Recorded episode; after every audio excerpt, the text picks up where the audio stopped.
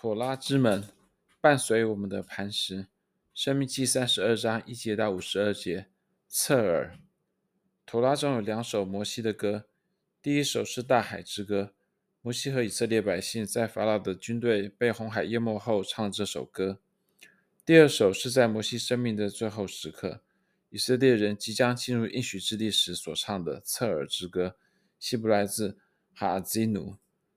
取自《申命记》三十二章一节：“诸天哪，侧耳！我要说话，愿地也听我口中的言语。”在这两首歌中，摩西从拉比、领袖和审判官的身份摇身一变成了诗人和先知。两首歌都出现在以色列历史上的决定性时刻。事实上，在妥拉中，“歌”它的希伯来字 “shirah” 本身就意味着一种独特而超越的陈述。使红海分开是神大能拯救作为的顶点，是埃及的权势被摧毁，以色列人永远脱离埃及辖制的伟大时刻。以色列人看见埃耶和华向埃及人所行的大事，就敬畏耶和华，又信服他和他的仆人摩西。那时，摩西和以色列人向耶和华唱歌说：“我要向耶和华歌唱。”出埃及记十章十四章三十一节到十五章一节。在这一刻。以色列人先前所受的奴役和羞辱一扫而空，他们满眼所见的是神无比伟大的全能。侧耳之歌也是在以色列一个决定性的时刻响起的，但这却是在一个充满不祥预感的时刻。摩西即将去世，他完成了妥拉的写作，并且警告以色列人说，妥拉将成为控诉他们的见证，因为他们日后势必会违背妥拉。这首歌并不是胜利的颂歌。相反的，他一开始就呼吁天地侧耳聆听他对以色列的见证之言。摩西呼天唤地作为见证，因为天与地存在于过去、现在和未来。这首诗歌将对世世代代的以色列人说话，从第一次进入应许之地的以色列人，直到进入弥赛亚时代的以色列人。这首歌所要传达的信息是什么呢？他回顾了神对以色列永恒不变的旨意。与以色列的斜僻弯曲形成鲜明的对比，然后他提醒以色列人，他们将要因悖逆不幸而流亡，最终最后以神最终救赎的应许作为结束。你们外邦人当与主的百姓一同欢呼，因他要伸他仆人流血的冤，报应他的敌人，洁净他的地，救赎他的百姓。申命记三十二章四十三节。然而，以色列漫长而曲折的历史历史。并不是这首歌最重要传达的信息，它的主题并不是以色列，而是以色列的神。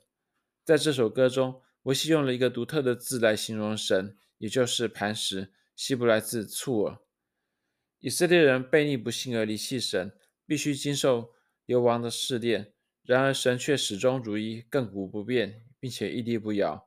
正如这首歌多次提醒我们的，分别在出埃及记三十二章四节、十五节。十八节、三十节以及三十一节，神从过去、现在、将来一直到永远都是一样的。神乃是亘古不变、不变的磐石。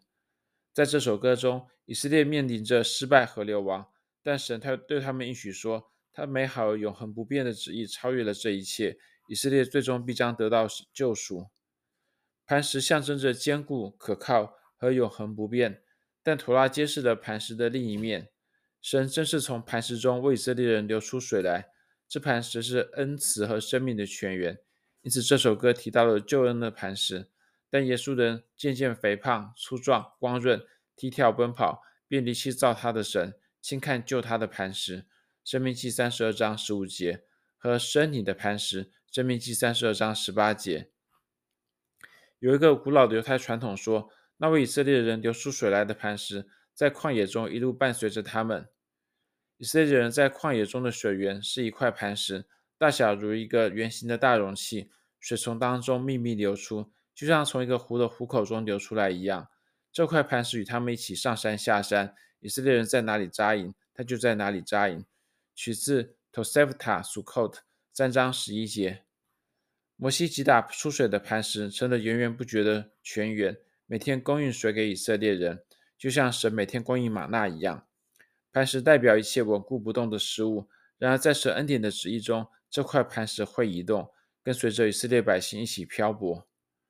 保罗进一步阐释了这个古老犹太传统。他说：“我们的祖宗也都喝了一样的灵水，所喝的是出于随着他们的灵磐石，那磐石就是基督。”哥林多前书十章一节以及第四节。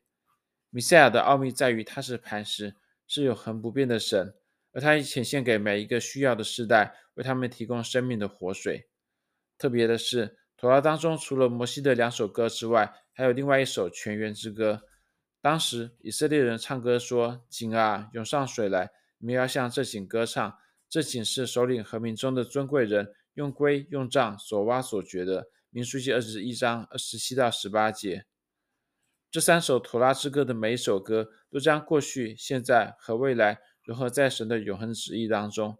中世纪拉比纳赫曼德斯。他认为侧耳之歌是对弥赛亚时代的预言。无论我们是否配得，神都会单单凭自己的爱与恩慈来引进弥赛亚时代。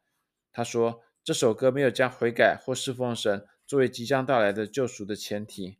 尽管他见证了以色列人将来的悖逆不幸与流亡，但神不会永远去弃绝他的百姓。相反的，他终究将回转并且救赎我们。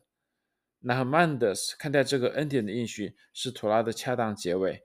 他说：“当然，我们将继续相信，并满心期待神透过他先知所说的一切话都要应验。”这篇文章摘译自弥赛亚拉比 Russell Drayson 的妥拉注释《Gateways to Torah: Join the Ancient Conversation on the Weekly Portion》。